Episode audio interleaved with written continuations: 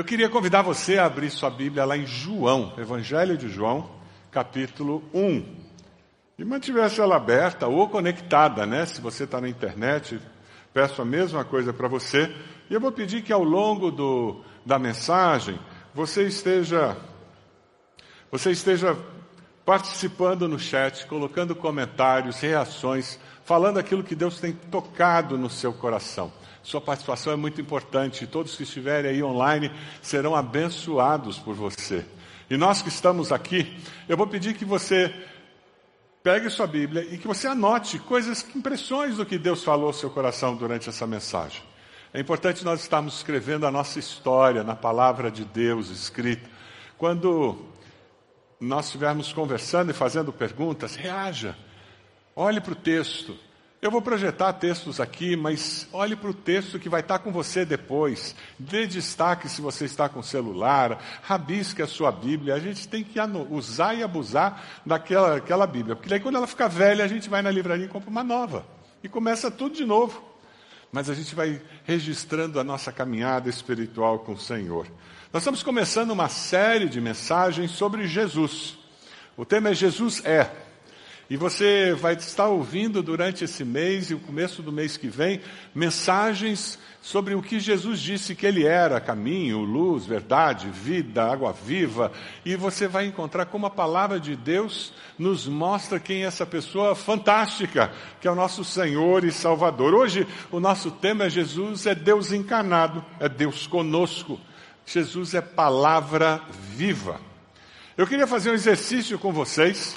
Eu queria que, ao ouvir as frases que eu vou dizer, depois de cada frase, se você acredita no que foi dito, eu queria que você dissesse amém. Estamos juntos nisso? E você vai dizer bem alto, conforme a sua convicção. Você que está aí na internet, você vai colocar no chat a sua resposta, a sua confirmação. A primeira frase é a seguinte: Jesus é Deus. Jesus é eterno. Amém. Jesus é membro da Trindade. Amém. Jesus criou todas as coisas. Amém. Jesus é a palavra viva de Deus. Jesus é Deus encarnado.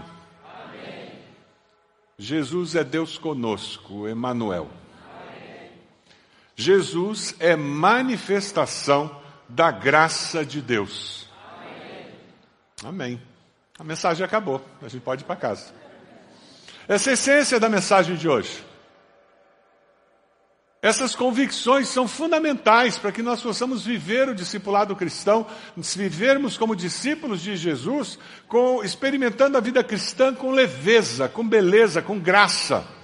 Lá em João 1, de 1 a 3, nós lemos que no princípio era aquele que é a palavra, ele estava com Deus e era Deus, ele estava com Deus no princípio, todas as coisas foram feitas por intermédio dele. Sem ele, nada do que existe teria sido feito. João, ele escreve o quarto evangelho e ele tem o privilégio de ter os outros três. Então ele pesquisa nos três e os três são muito parecidos. Eles contam as mesmas experiências com um olhar diferente, uma ênfase diferente. E João começa a ler e diz: Ah, mas eles esqueceram disso. E ele colocou no evangelho dele. Ah, eles não fizeram, Jesus fez mais do que isso. E ele colocou no evangelho dele. E o evangelho de João é o quarto evangelho, ele, ele é uma complementação aos outros três que são conhecidos como evangelhos sinóticos.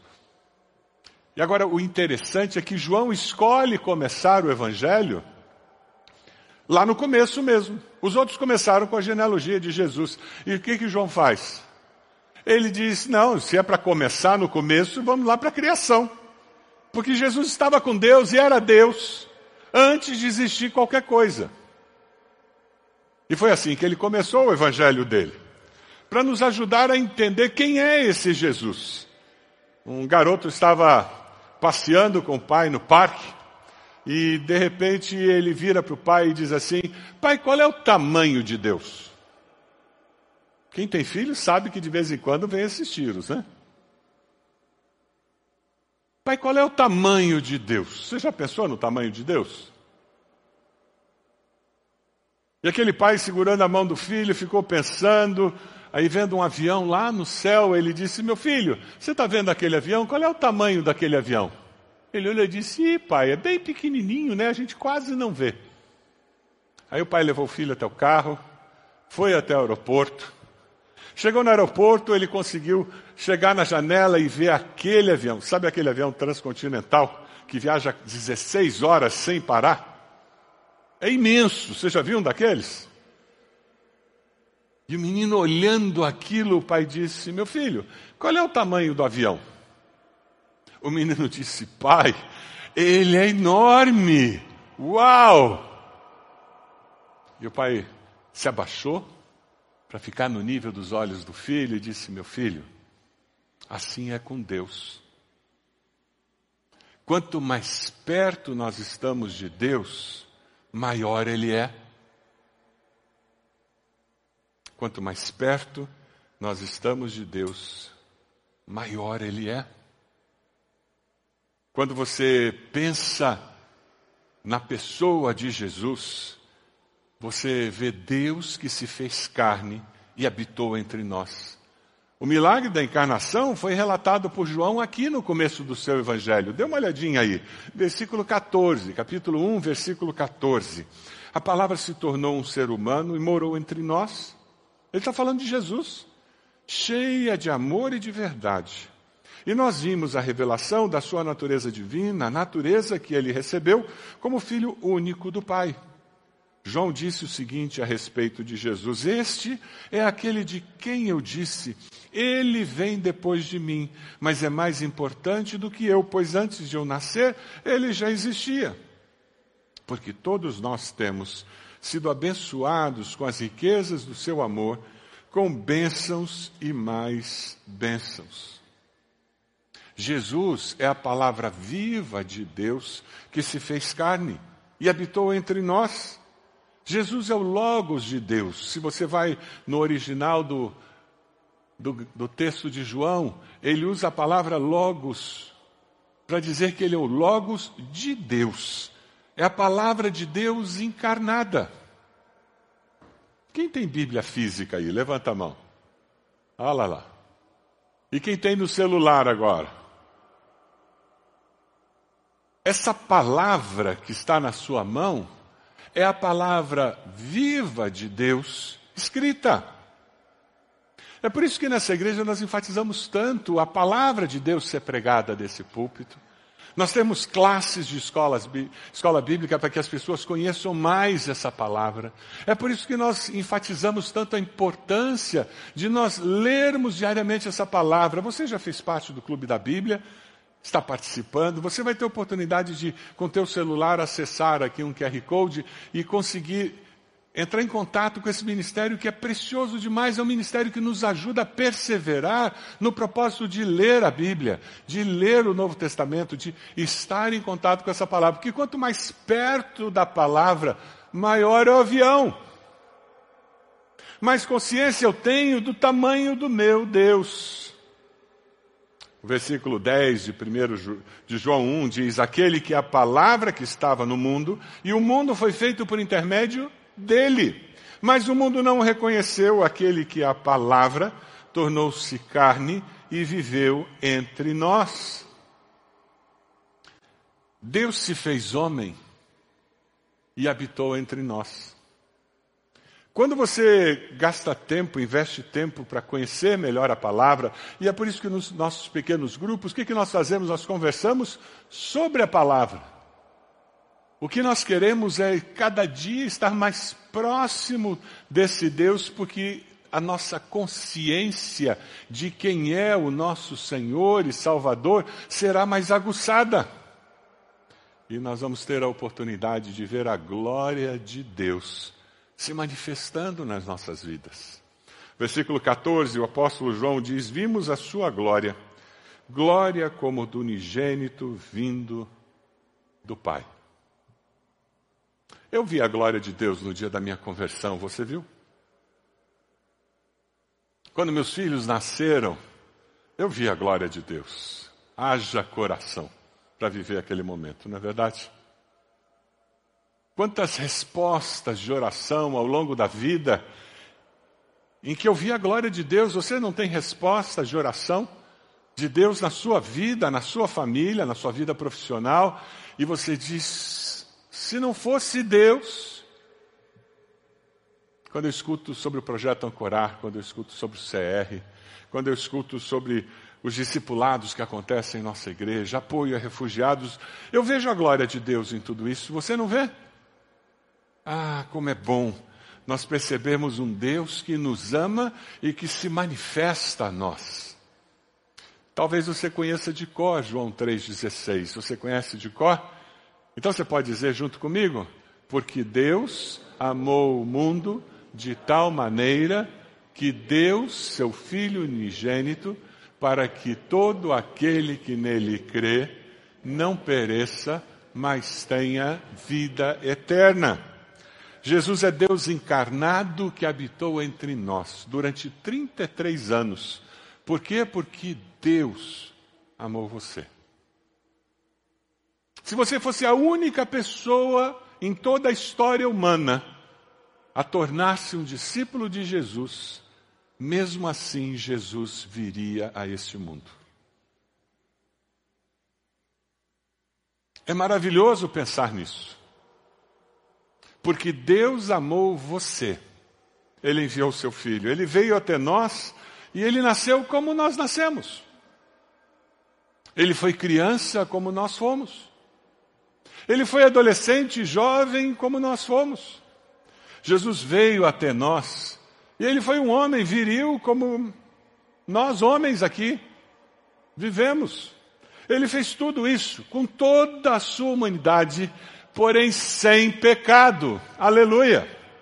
É por isso que ele pode ser salvador. Ele veio, ele viveu plenamente a, a humanidade e ele nos mostrou que é possível, sim, viver e agradar a Deus. O Eterno veio até nós e ele fez isso por amor. Ele veio até nós para ser o seu Salvador. Um comentarista faz uma afirmação que eu queria compartilhar com vocês. Ele disse: O Filho de Deus, Jesus, tornou-se o Filho do homem para que ele pudesse mudar os filhos dos homens em filhos de Deus.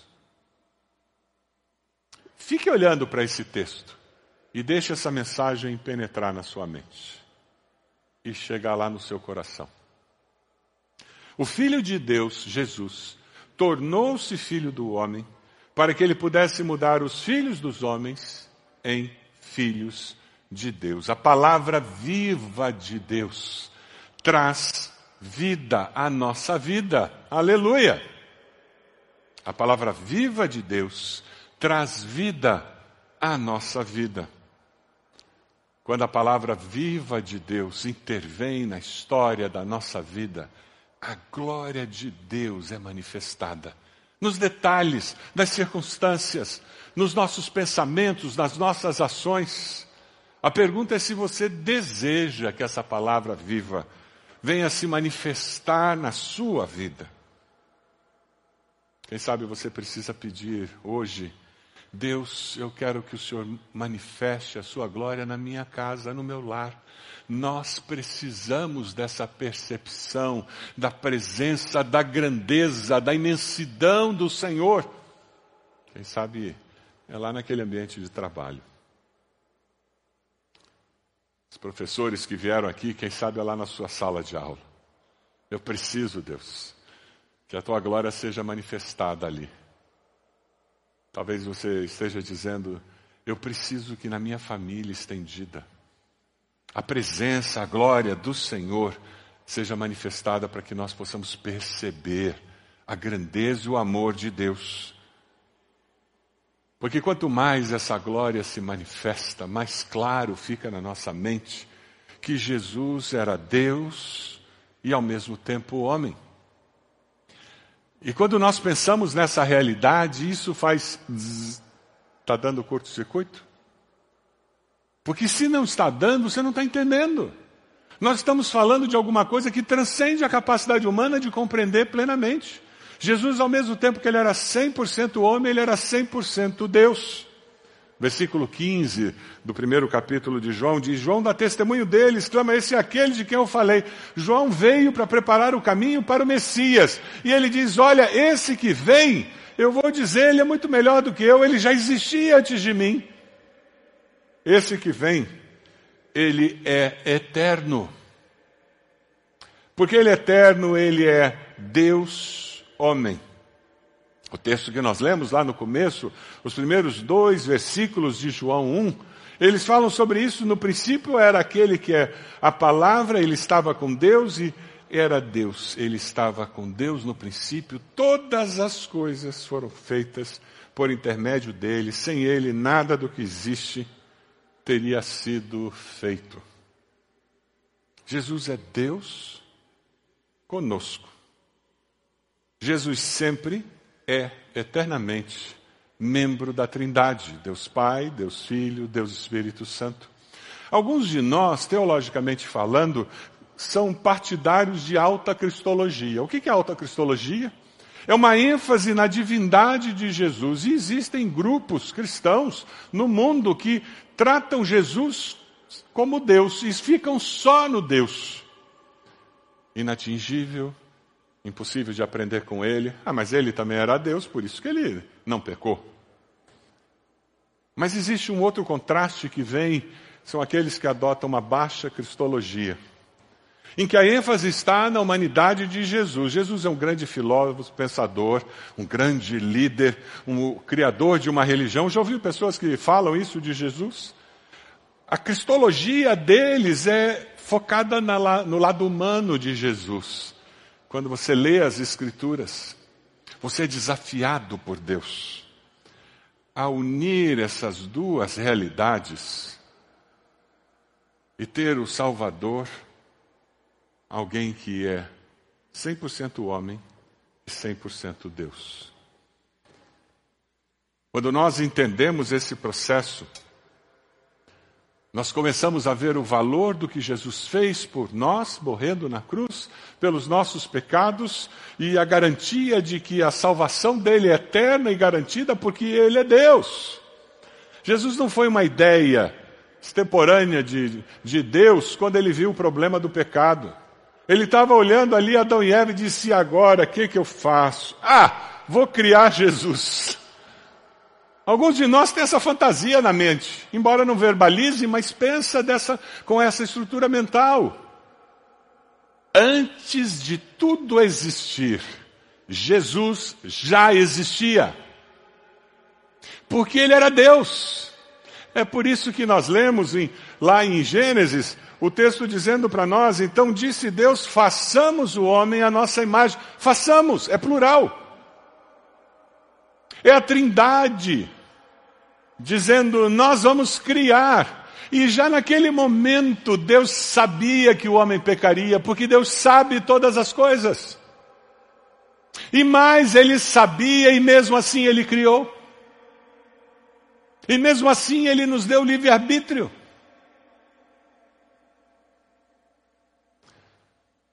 E lá na Trindade houve um consenso, uma estratégia que é traçada para reparar essa rebeldia do ser humano.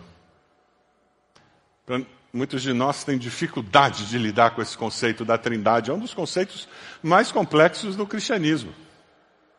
E, de novo, são aquelas coisas que quando você começa a pensar, a refletir e avaliar, tem que fazer zzz, porque se não fizer zzz, você não está entendendo. Porque é um conceito que transcende a nossa capacidade lógica eu li uma história muito interessante de Agostinho, alguns chamam de Santo Agostinho. Agostinho é da igreja primitiva, lá no começo, ele um grande teólogo. Ele estava caminhando na praia, refletindo sobre a Trindade. Todo mundo faz isso, né? Você não faz isso quando passeia na praia, assim, fica refletindo sobre a Trindade? Coisa de teólogo mesmo. E ele caminhando na praia e pensando sobre a Trindade, tentando resolver alguns temas, ele vê um menino abaixado, com uma concha na mão, cavando um buraco na areia. Ele para e diz: O que é isso, menino? E o menino diz: Um buraco. Ele se levanta e vai no mar. e volta com a concha cheia de água e joga no buraco. Se levanta e retorna para o mar. Quando ele vai retornar para o mar, Agostinho vira para ele e diz: Menino, o que, que você está fazendo? Eu vou colocar toda a água do mar nesse buraco que eu fiz. Eu vou colocar toda a água do mar nesse buraco que eu fiz. Agostinho relata dizendo que naquele momento ele entendeu que ele estava tentando fazer a mesma coisa que aquele menino, tentando encontrar as respostas lógicas, razoáveis, para explicar a Trindade. Ele disse: o conceito da Trindade não cabe na moldura da lógica comum. E ela também não pode ser analisada plenamente pelo nosso intelecto apenas, porque é uma realidade que transcende a nossa realidade. É por isso que eu digo que você tem que estar entendendo um pouquinho quando faz zzz, dá um pouquinho de curto-circuito no cérebro. Porque não cabe na lógica humana. O vivermos com essa certeza de que Jesus é Deus muda a nossa relação com Ele. Porque Jesus sempre existiu, Ele conhece a história da sua vida. Ele sabe das suas lutas e Ele já sabia as decisões que você tomaria.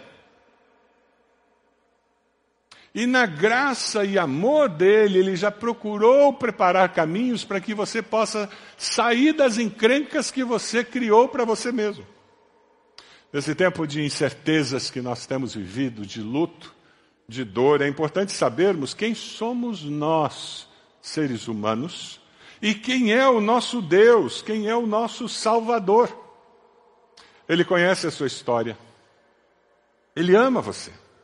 Ele sente as suas dores e conforta você. Ele tem o seu futuro nas suas mãos.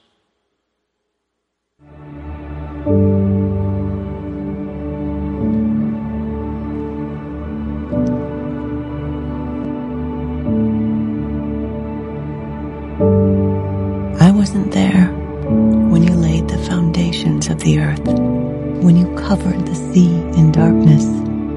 I can't command the dawn to appear or walk the full length of the earth.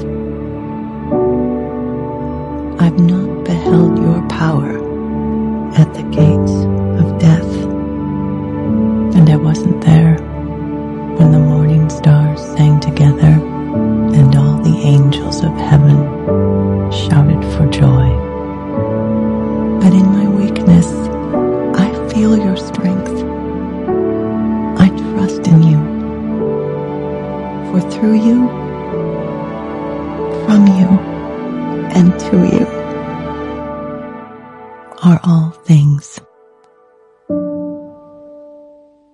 Esse é o Deus.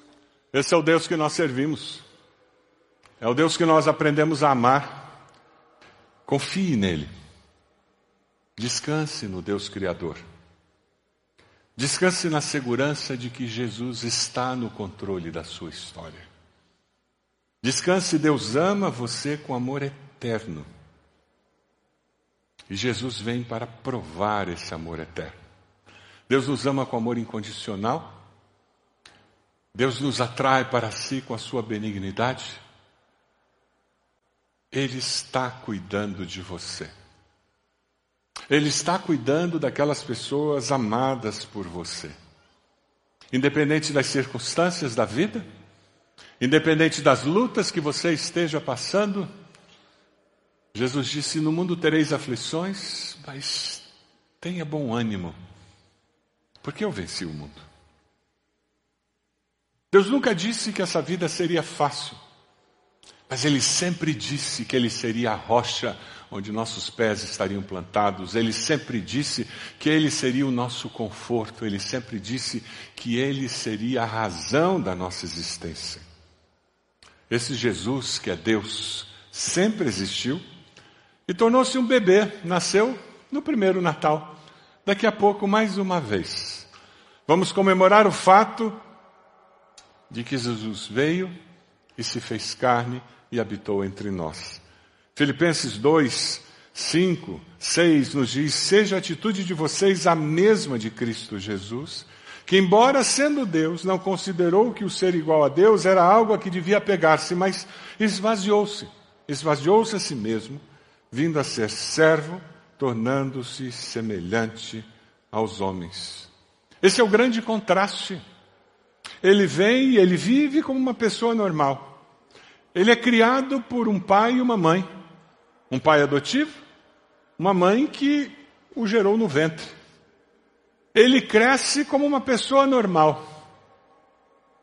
Ele se autolimita para mostrar para mim e você que Deus nos ama e que Deus tem um projeto de vida para nós. Um comentarista fez uma afirmação que eu trago para vocês. Jesus nunca deixou de ser Deus, embora fosse completamente homem. Você crê nisso? Você crê nisso? E quando você ora, quando você busca a Jesus, você vai com essa certeza de que Ele é Deus?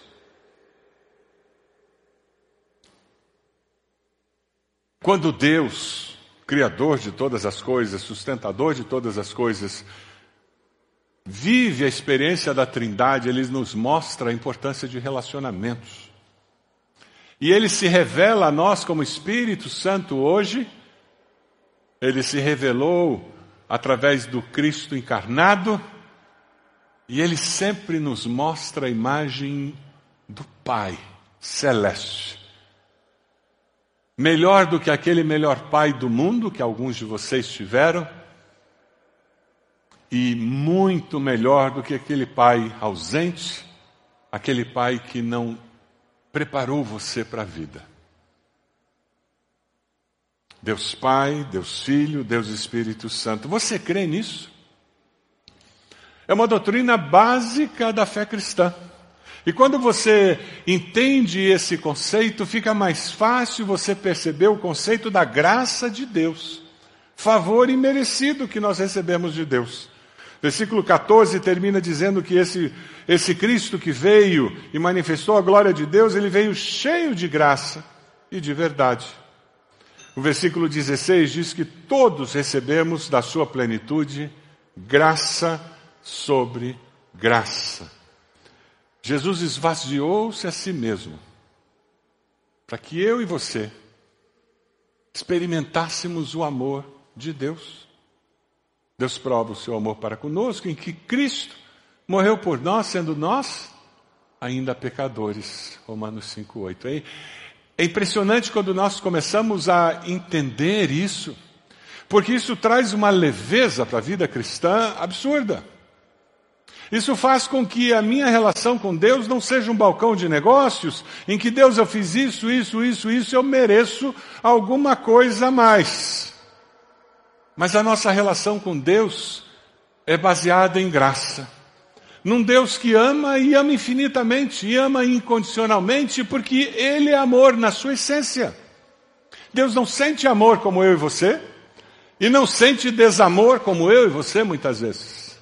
Deus é amor na sua essência. Ele ama você de forma incondicional e atrai você para Ele. E quando você vive a, dessa maneira, você começa a entender que nada do que você faça fará com que Deus ame menos você. Você não consegue mudar a essência do amor de Deus. E também nos dá uma leveza tremenda, porque nada que eu deixe de fazer fará com que Deus me ame mais. Porque nenhum movimento meu humano altera o amor de Deus. Você já se sentiu amado incondicionalmente? Amado apesar de você? Amado apesar de você. Você não é amado de Deus porque você é bonzinho, porque você é honesto, é um bom marido, um bom, uma boa esposa. Você não é amado por Deus porque você tira boas notas na escola. Você não é amado por Deus porque você é honesto, não aceitou suborno. Você é amado por Deus porque você foi criado à imagem e semelhança dele. Os quase 8 bilhões de habitantes da face da Terra são amados por Deus, porque foram criados à imagem e semelhança dele. É interessante porque quando você começa a estudar o primeiro capítulo de João, você descobre algo incrível. Veja o versículo 12 aí. Contudo, aos que o receberam, receberam a Cristo, aos que creram em seu nome, no nome de Cristo, deu-lhes o direito de quê? Se tornarem filhos de Deus. Nós temos um mito na nossa sociedade. Todos são filhos de Deus. Já ouviu isso? Todo mundo, mas que coisa linda, termina tudo em pizza, que nem no Congresso Nacional. A Bíblia é muito clara que todos nós somos criaturas de Deus, amadas incondicionalmente por Deus. Mas alguns que se arrependeram dos seus pecados, confessaram Jesus como Senhor e Salvador. Alguns experimentarão o que significa ter um relacionamento de filho e pai. Você já se tornou filho de Deus, filha de Deus? Já teve esse momento na sua vida em que a glória de Deus invade a realidade e você começa a ver a vida diferente e você começa a experimentar o que a Bíblia diz, que se alguém está em Cristo é nova criatura, as coisas velhas já passaram, eis que tudo se fez novo? Quem recebe a Cristo como Salvador se torna filho ou filha de Deus. E esse é meu desafio para você hoje. É o meu convite, em nome de Jesus, que você tome essa decisão ao lado dele. Para começar a experimentar o que é ser amado incondicionalmente. É num relacionamento de pai e filho que você se aproxima dessa realidade que é infinitamente maior do que você, muito maior do que aquele grande jato. É nesse relacionamento pai e filho, pai e filha, que você percebe as suas limitações e você para de ficar tentando trazer a água do oceano para uma pocinha d'água. Porque você entende que você foi criado o apóstolo Paulo, quando fala do amor de Deus, ele faz uma afirmação maravilhosa. Ele diz: o amor de Cristo nos constrange. Eu fico até meio, meio sem graça de tão amado que eu sou. Mas sabe, na realidade, quando eu descubro esse amor que me constrange, a vida cristã fica mais leve. Eu não faço o que é correto para ganhar o favor de Deus, eu faço o que é correto porque é bom demais ter essa comunhão com Deus. Eu não abandono o pecado, eu não começo a fazer as coisas certas para ganhar o favor de Deus. Eu faço isso porque eu já me sinto amado e aceito por esse Deus. Um rabino faz uma afirmação muito interessante. Ele é um rabino messiânico convertido e ele diz: Jesus Cristo não tem nenhuma importância a menos que seja de suprema importância. Tudo começa quando eu me arrependo dos meus pecados e eu confesso Jesus como Senhor e Salvador. Você pode abaixar sua cabeça nesse momento, por gentileza? Feche seus olhos em oração. Eu queria falar com você que está aqui, que está ouvindo tudo isso sobre Jesus, e Deus está tocando no seu coração, e eu queria desafiar você, convidar você a fazer uma oração muito simples, que até uma criança faz. Mas é uma oração que abre esse relacionamento e faz com que você se torne filho ou filha de Deus. Diga, Senhor meu Deus, diga isso para Ele. Eu reconheço que o Senhor me ama. Diga isso para Ele. Eu te peço perdão pelos meus pecados. E eu me entrego ao Senhor. Eu desejo ser amado, ser amada por toda a minha vida. E viver com essa segurança. Eu confesso Jesus como meu Senhor e Salvador. A Bíblia diz: se confessares a Jesus como Senhor e Salvador, com a tua boca serás salvo. Você fez essa oração? Enquanto todos ainda estão orando, levante a sua mão bem alta, dizendo: Pastor, eu fiz essa oração. Eu fiz essa oração, graças a Deus. Mais alguém? Levante sua mão bem alta, onde você está? Graças a Deus, lá no fundo, aqui no meio já vi. Graças a Deus, lá no fundo já vi. Mais alguém aqui desse lado? Mais alguém? Graças a Deus, aquele menino. Deus abençoe. Lá no fundo já vi. Graças a Deus. Mais alguém? Já vi a mão ali no fundo. Graças a Deus. Mais alguém. Deus abençoe. Mais alguém. Levante sua mão bem alto. Eu queria convidar a todos para nós ficarmos de pé. Nós vamos começar a cantar. E enquanto a banda começa a tocar, eu queria convidar você, você que levantou sua mão, eu queria convidar você para vir aqui à frente, nós queremos orar com você, como igreja, queremos abraçar você e dizer que nós estamos juntos nessa caminhada. Você pode sair do seu lugar e vir para cá? Isso, já tem gente vindo. Saia do seu lugar, vem para cá. Nós queremos abençoar sua vida, nós queremos orar com você. Graças a Deus. Fique aqui, por favor. Já vem alguém atender você. Graças a Deus, mais alguém pode vir. Temos várias pessoas chegando. Isso mesmo, pode vir. Aquela senhora, que Deus abençoe. Olha que alegria. Que alegria. Amém. Graças a Deus, graças a Deus, graças a Deus. Isso. Eles dois jovens aqui, graças a Deus, Deus abençoe vocês. Aquela senhora, que Deus abençoe. Abençoe. eu pecasse, pagaste o preço na cruz.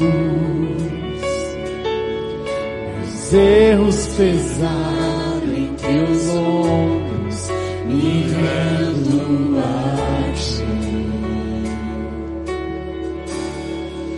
Que posso dizer, posso fazer. Se não entregaste, ó Deus, meu coração. Enquanto essas pessoas aqui estão conversando, orando, eu queria falar com você. Você que já tomou uma decisão ao lado de Jesus um dia, você já se sente filho, filha de Deus, você já viu a glória de Deus sendo manifestada na sua vida, na sua família. Eu queria desafiar você a nessa semana contar essa história, uma história de manifestação da glória de Deus, de resposta de oração, de intervenção divina na sua família, na sua vida. Você assume o compromisso de contar para pelo menos uma pessoa durante essa semana. É possível fazer isso? Você consegue fazer isso? Se você vai fazer isso essa semana, eu quero convidar você a se colocar de joelhos, onde você está. E nós vamos orar por você, por essa decisão de manifestar a glória de Deus lá na faculdade, manifestar a glória de Deus lá no condomínio onde eu vivo, manifestar a glória de Deus lá no almoço de família que eu vou ter agora. Eu vou me reunir com eles e Deus vai gerar uma oportunidade, você vai contar o que Deus fez. Você vai dar evidência do poder de Deus na sua vida. Só isso. E o Espírito Santo de Deus usará essa sua palavra para abençoar, para promover transformação. Você que está aí na internet, coloque-se de joelhos aí na sua casa e assuma esse compromisso com o Senhor. Coloque alguma coisa no chat dizendo do compromisso que você fez. Entre em contato conosco através desse número que está aparecendo. Nós queremos abençoar a sua vida. Nós queremos ser instrumentos de Deus na sua vida. Meus amados, nós queremos nesse momento, em nome de Jesus, orar por cada pessoa que está de joelhos, irmãos, irmãos de joelhos, dizendo: Eu quero manifestar o poder de Deus, manifestar a glória de Deus de uma forma especial na vida de alguém. O Senhor talvez já tenha trazido até a pessoa com quem eles deverão falar. Teu Espírito Santo já deve estar trazendo à mente deles a história que eles terão que contar. Ó Deus, nós pedimos que o Teu Espírito, com poder, manifeste a glória do Senhor através do que vai ser dito, falado, da conversa que surgirá. Oramos por esses que estão à frente, dizendo: Eu confesso Jesus como Senhor e Salvador da minha vida. Ó Deus, abençoa cada um deles com teu Santo Espírito, seja o selo, Senhor, da certeza de vida eterna que há por meio de Cristo Jesus. E use-os, Senhor, para que eles ainda hoje possam contar para alguém dessa decisão que eles tomaram e possam ser instrumentos do Senhor, para que a glória do Senhor se manifeste na vida dessas pessoas. Como igreja, queremos abençoá-los. E nós pedimos que o Senhor derrame da tua graça sobre cada vida aqui. Essa é a nossa oração. E nós oramos no nome precioso de Jesus. Amém. Amém.